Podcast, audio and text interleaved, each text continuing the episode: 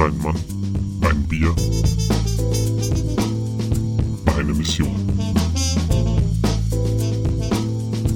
Dr. D sucht das Bier.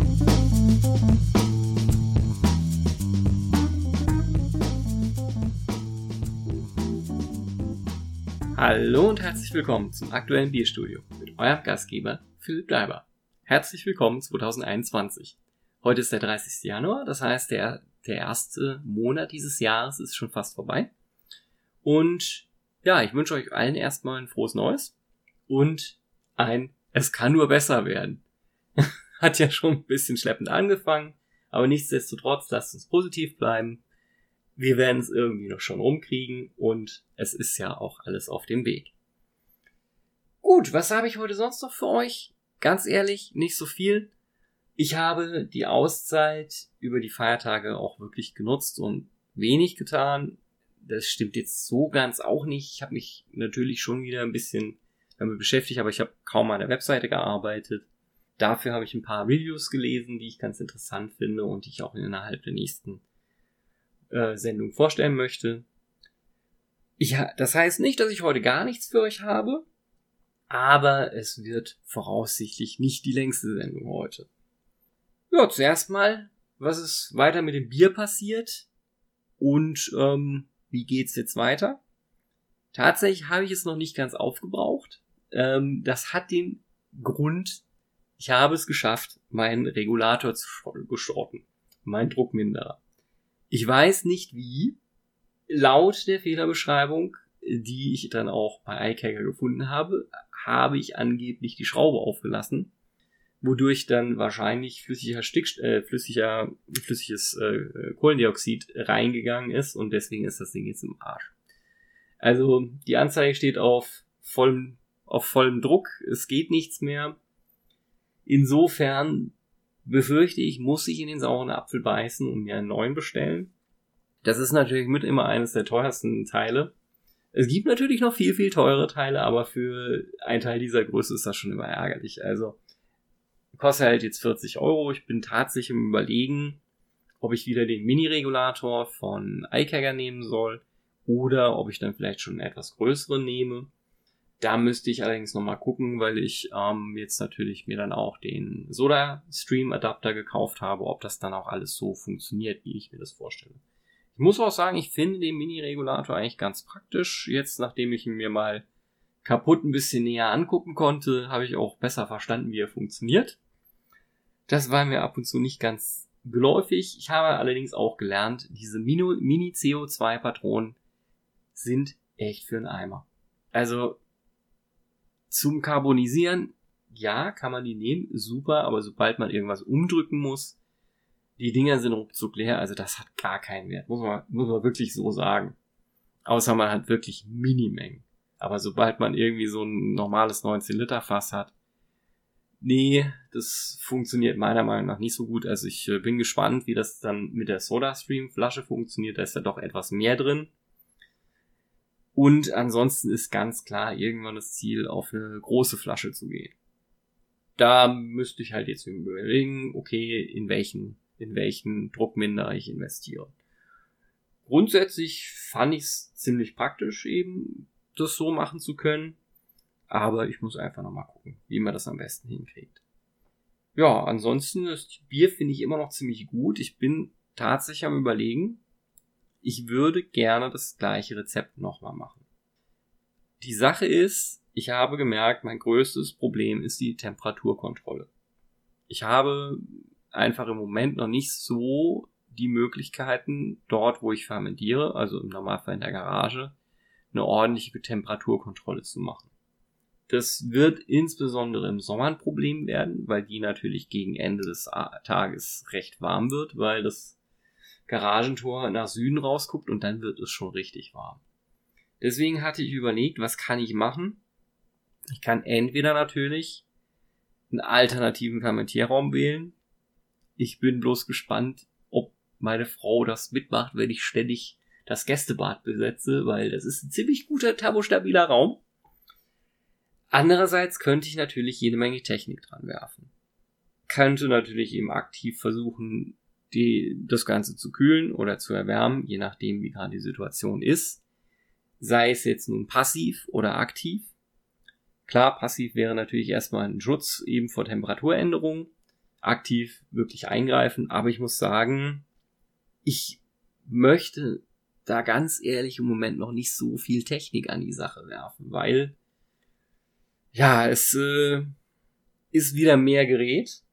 Es ist verkompliziert die ganze Sache auch ein bisschen. Ich bin tatsächlich eigentlich am überlegen, was heißt eigentlich? Ich habe diesen Beschluss schon sehr stark gefasst, dass ich versuchen werde, das Ganze über eine Queickhefe zu lösen.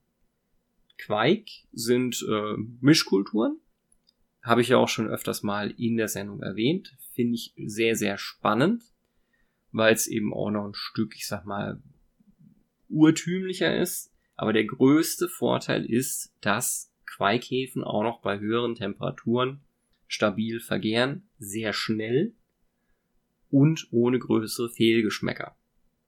Ich habe da zwei gefunden, die mich interessieren würden. Das wären einmal die Lutra, die ist wohl sehr, sehr clean. Also da haben wir dann gar keine äh, anderen Geschmäcker. Das soll wirklich auch im Prinzip ja Pilsner Stil sein. Oder was ich noch überlegt hatte, das wäre die Hothead. Die soll wohl noch ein bisschen Aromen von überreifer Mango und Honig mitbringen. Ich finde überreife Mango übrigens schon wieder fast überspezifisch, weil, beziehungsweise zu viel spezifisch, weil ich mich so ein bisschen frage, wer genau weiß, wie überreife Mango schmeckt. Ich meine, klar, ab und zu hat man mal den Fall, wo man denkt, oh, da sind wir vielleicht ein bisschen nah dran. Aber es ist immer dieses, warum genau ist es das? Aber gut, das ist Sensorik und Geschmack. Darüber lässt sich, wie bekannt, äh, wunderbar streiten. Wie gesagt, ich würde, also mein Lösungsansatz wäre tatsächlich eben das zu verwenden, weil dann dadurch, dass Qualkäfen auch wesentlich schneller vergären, wäre das natürlich auch eine schönere, also es wäre eine bessere Zeitausbeute ich könnte eventuell, wenn ich einen anderen Raum brauche, den auch wieder schneller verlassen. Im Moment sehe ich da eigentlich mehr Vorteile, als jetzt massiv Technik anzuwerfen.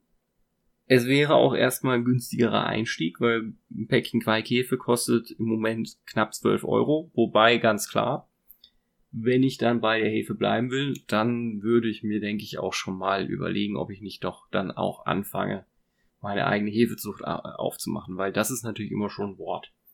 Andererseits, da ich jetzt noch nicht so richtig die Ahnung habe, wie viele Sude ich dieses Jahr machen werde, denke ich, das ist es immer noch überschaubar.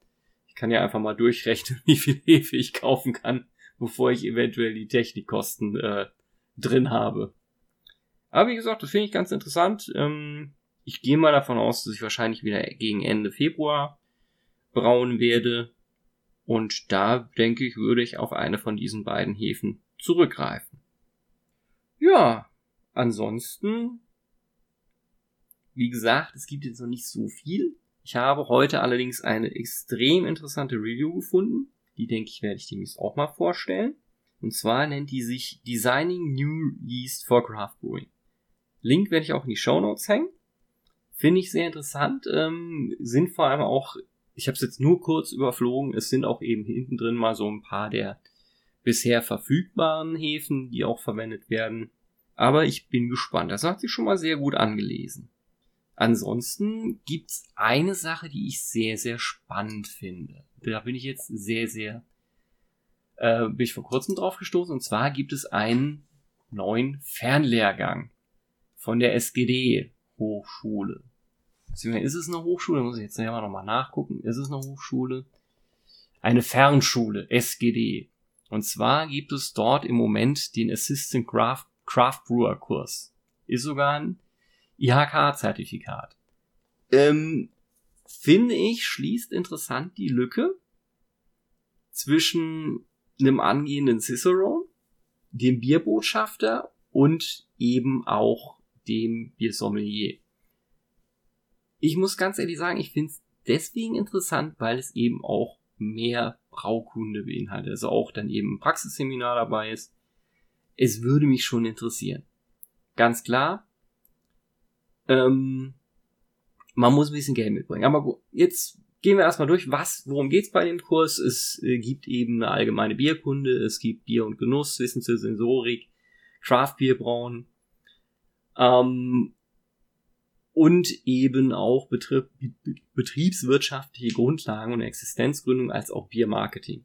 Die letzteren beiden Punkte finde ich einfach nur interessant. Ich plane nicht, das selber zu machen, aber dennoch fände ich es ganz interessant, wie das in dem Bereich gehandhabt wird.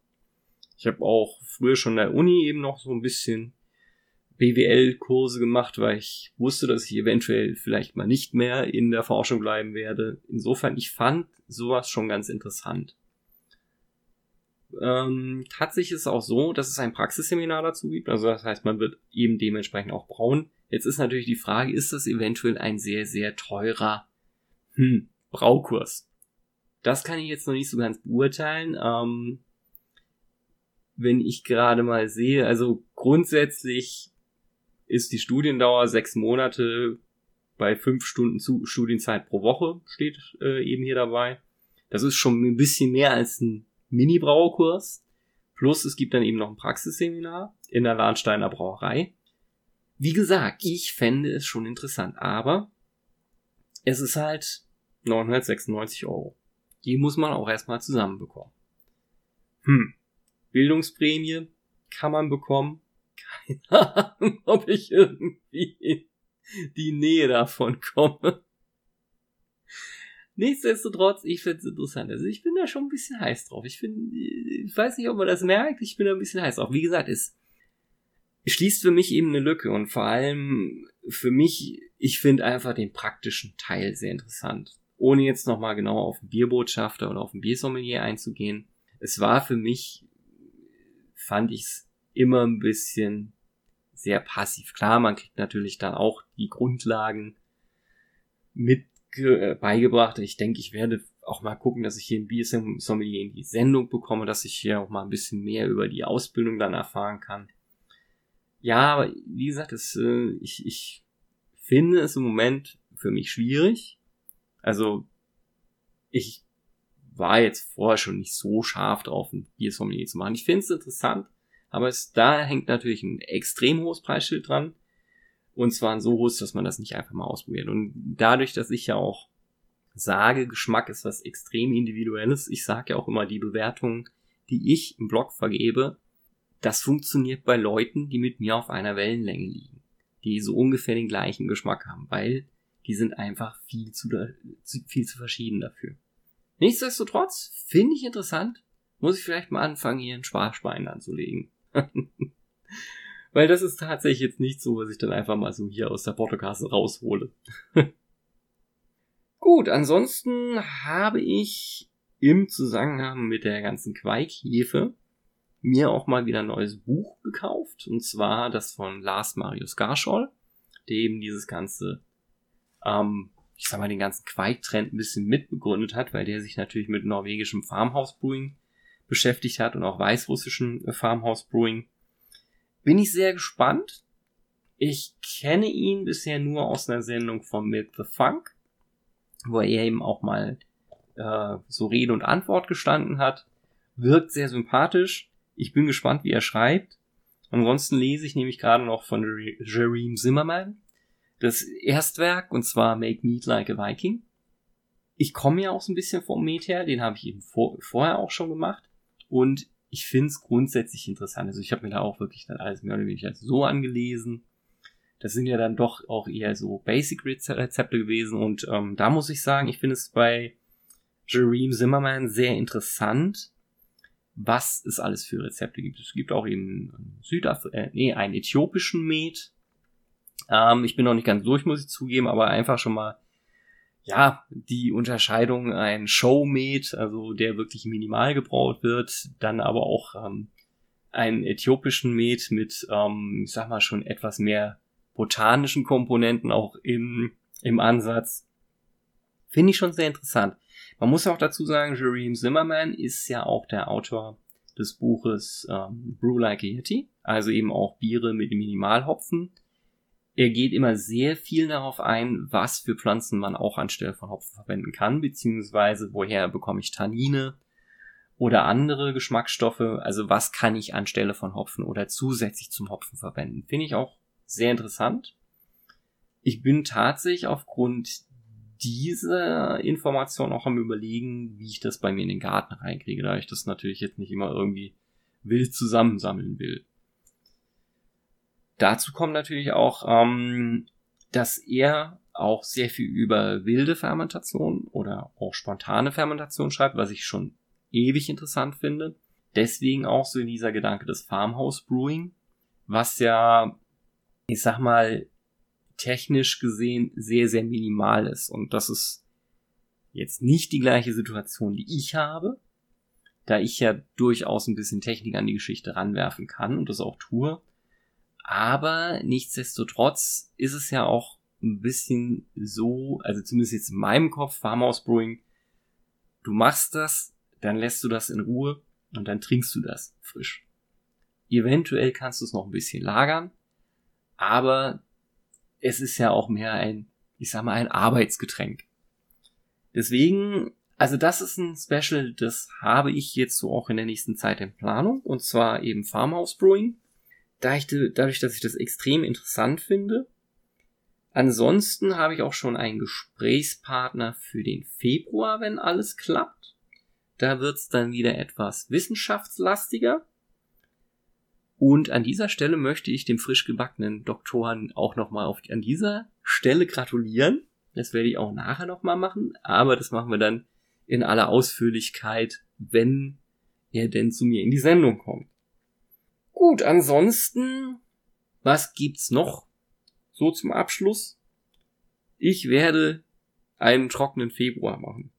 Ähm, tatsächlich ist es so, ich denke, dass, äh, also, das ist mir jetzt tatsächlich auch irgendwie mal ein Bedürfnis, weil ich gemerkt habe, irgendwie hatte Biertrinken sich so ein bisschen in der letzten Zeit in Arbeit verwandelt, beziehungsweise es hing immer so dieses äh, dran, ah, du musst noch ein Bild davon machen, du musst noch die, die Geschmacksnoten schreiben. Und ähm, es ist auch so ein bisschen, entweder war es alles irgendwie so das gleiche, dass ich keine Unterschiede mehr geschmeckt habe, beziehungsweise nur noch minimale Unterschiede, oder ich bin des Ganzen einfach ein wenig überdrüssig im Moment. Das weiß ich nicht. Aber tatsächlich äh, die, äh, habe ich in der letzten Zeit auch wieder mehr fruchtige Biere getrunken und ich muss ja auch ganz ehrlich gestehen, ich komme immer wieder so zu dem Punkt da zurück, dass ich die zwar mag, aber ein ordentlich bitteres dann doch eher bevorzuge. Vielleicht lag es doch da. Vielleicht habe ich einfach in der letzten Zeit die falschen Stiele getrunken. Nichtsdestotrotz, Februar wird trocken. Ich kann nicht sagen, dass ich mich drauf freue, aber es ist, äh, wie gesagt, einfach, ich denke, ich brauche auch mal wieder diesen Rücksetzpunkt, um dann mit wieder frischen Geschmacksknospen, olfaktorischen Sinneszellen und auch einem offenen Geist wieder an die Geschichte ranzugehen. Deswegen ähm, ist auch der Plan, erst wieder Ende Februar zu brauen. Da kann ich mich danach einfach so ein bisschen wieder so mental in die Geschichte reinversetzen. Gut, ansonsten zum Schluss, aber da ja heute auch quasi der vorletzte Tag ist, wo noch das geht, möchte ich heute auch ein bisschen was über Bier sagen. Und zwar habe ich heute ein West Coast IPA 6.0 am Start. Und zwar ist es das Social Club von, von Prisma Brewing. Prisma Brewing habe ich jetzt auch deswegen heute dabei, weil die sind auch relativ neu. Dachte ich mir, passt so zur ersten Sendung im Jahr. Die gibt's, soweit ich weiß, erst seit letztem Jahr. Und zwar es besteht Prisma Brewing aus Hendrik Sell und Trevor Ketterhagen. Hendrik hat das Büro in Berlin gehört und muss auch sagen, ich war da auch ein paar Mal. Hendrik, super netter Typ, kennt sich gut aus. Deswegen, weil ich hier auch positiv vorbelastet bin, werde ich auch keine Wertung vergeben. Das habe ich auch vor kurzem gemacht bei den Sachen von Hensen, weil ich da die Brauer auch sehr gerne mag und schätze. Deswegen auch hier, ich kenne Hendrik, ich finde ihn super nett, er kennt sich gut aus, deswegen gibt's heute keine Not. Deswegen werden wir es heute nur beschreiben. Es ist ein Collab Und zwar zwischen dem Salami Social Club und Prisma Brewing. Food Pairing Empfehlung ist Pizza. Und was haben wir heute so am Start? Wir haben, ja, 6% Alkohol, 65 IBUs. Die geheime Zutat ist Liebe. Nein, Schmalz. Ähm, ja, okay. Was haben wir denn sonst noch drin? Ich guck mal schnell auf der Seite nach, ob wir noch ein bisschen mehr bekommen. Es wird beschrieben als Zitrus, Harz und Pinie. Da bin ich mal gespannt. Das fände ich sehr, sehr gut. Also da wäre ich absolut dabei. Deswegen würde ich mal sagen, halt bevor ich es aufmache, ich möchte noch kurz ein bisschen was zu der Dose sagen. Die finde ich auch super schön gemacht. Ich stehe sowieso auf diese blanken Dosen mit dem, also die dann auch ein sehr, ja, ich sag mal, ausdrucksstarkes Etikett haben. Und zwar, es wirkt so ein bisschen wie 80er Computergrafik. Also auch so dieses Farbschema, grün, rot, ähm, dann auch ein bisschen pink dabei. Ähm, ja, es ist wirklich wie so, so ein, auch ein 80er Videospiel. Ich habe leider vergessen, wie das, äh, wie das eine, wie das eine Spiel heißt, was auch so diese, ja, diese äh, Low-Res Computergrafik, beziehungsweise diesen 80er Stil hat. Ein Moment, es muss ich jetzt mal kurz sagen es war, glaube ich, ein Far Cry Ableger. Na, das lassen wir jetzt. Egal. Wie gesagt, super schön designtes Etikett. Gefällt mir sehr gut. Deswegen will ich jetzt auch nicht länger warten. Und wir machen das mal auf. Uh, da haben wir eine kleine Explosion gehabt. Deswegen werde ich hier mal kurz die Sendung unterbrechen. Okay, also was gerade passiert ist, ich habe die Dose aufgemacht und ja, sie kam mir erstmal entgegen. Also, das wäre ein bisschen ein Minuspunkt. Der Pluspunkt ist, es hat ziemlich gut gerochen, alles, was da rauskam. Deswegen, ich werde jetzt mal einschenken. Ich habe jetzt hier die größten, ja, äh, die größten Lachen beseitigt. Ich hoffe, ich finde nicht nachher noch eine. Aber dann trinken wir mal beziehungsweise gucken es uns erst an. Kann eigentlich nur sagen, schade um das schöne Bier. So, dann. Ja, sehr schöne Krone, muss man sagen. Jetzt nicht super feinporig, aber sieht sehr gut aus. Gegens Licht kann man erkennen, dass es ein bisschen trüber ist. Es ist auch definitiv eher im Orangenbereich geht schon fast ein bisschen ins Bräunliche. Also insgesamt sieht sehr nett aus. Dann würde ich mal sagen, riechen wir mal rein.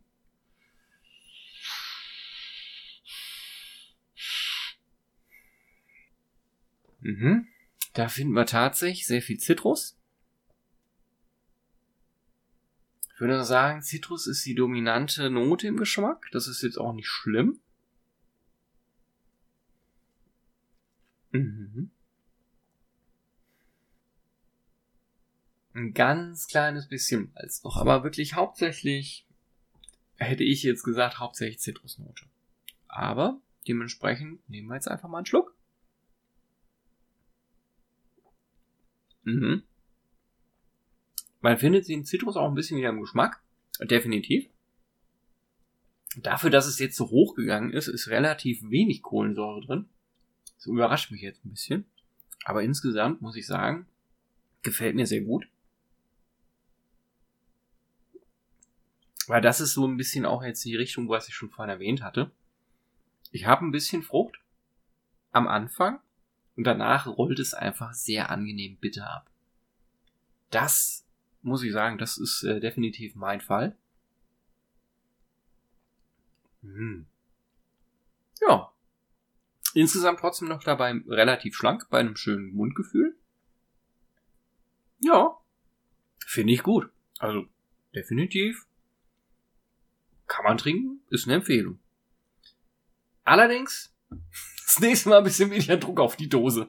Also ich weiß nicht, was da passiert ist. Ich habe sie definitiv nicht geschüttelt. Sie stand jetzt auch schon länger kalt. Ja, also wie gesagt, ging, kam mir gerade ein bisschen so entgegen. Ähm, ansonsten eine andere Sache, die ich einfach noch erwähnen möchte, für Kenner und Liebhaber des Imperial Stouts, es gibt von Sun, Death äh, mit Stickbergets eine äh, Ko Kollabor Kollaboration. Und das muss ich ganz ehrlich sagen, das war auch eines der beeindruckenderen Biere in der letzten Zeit. Ein Bier wie Nutella. Oder Hanuta. Ich weiß nicht, wie ich es besser beschreiben soll. Haselnuss, Kaffee, Kakao waren ja auch jeden, auf jeden Fall da mit dabei. Aber äh, ja, irgendwie ein Bier wie ein Brot. Also konnte man wirklich äh, Stücke rausbeißen. Insgesamt geschmacklich total gut. Ein bisschen Trinkarbeit, weil, also je wärmer es wurde, desto intensiver auch. Für mich auch definitiv ein Bier zum Teilen. Also, das, äh, ich dachte eigentlich, es hätte 10%. Äh, als ich dann auf die Dose geguckt hatte, fiel mir auf, ähm, okay, das sind mal 50% mehr. Also es waren 15%, also ich, äh, ja, also äh, an der Dose hatte ich dann auch ein bisschen zu arbeiten. Okay, aber nicht wirklich auch ein sehr, sehr interessantes Imperial Stout. Ich hab leider keine Ahnung, ob's noch, ob man noch welches bekommt. Wenn man es nicht ganz so schwer haben möchte, dann kann man eben auch zum Social Club greifen. Wobei, wenn ich es richtig gesehen hatte, auf der Seite vom Prisma Brewing ist es schon ausverkauft. Ja, man kann es, glaube ich, noch als Teil von einem Bundle bekommen. Ja. Ansonsten wahrscheinlich über die, ja, ich sag mal, äh, Reseller äh, deines, ihres Vertrauens. Gut. Okay. Ja, dann ist ja doch noch ein bisschen Zeit rumgekommen. Ja, insofern würde ich mich jetzt aber auch verabschieden. Ich hoffe, die Sendung hat euch ein bisschen Spaß gemacht. Ähm, eine kleine Ankündigung noch ich werde tatsächlich aufgrund der aktuellen Situation habe ich mich dafür entschieden, ein kleines Special über mRNA-Impfungen zu machen. Einfach weil meiner Meinung nach da viel zu wenig Info beziehungsweise viel falsche Info auch rumgeht. Und mein Ziel ist es, das Ganze relativ einfach zu beschreiben. Insofern, das wäre mal noch so ein kleiner Plan nebenher. Ich hoffe, der geht auf. Ansonsten sage ich wie immer stay thirsty, verabschiede mich und sage ciao.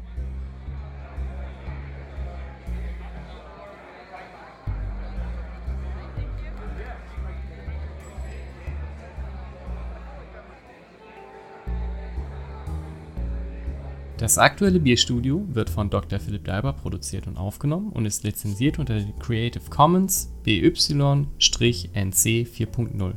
Das heißt, ihr dürft das Werk bzw. den Inhalt vervielfältigen, verbreiten und öffentlich zugänglich machen bei folgenden Bedingungen. Ihr nennt den Namen des Podcasts, das aktuelle Bierstudio und es gibt keine kommerzielle Nutzung.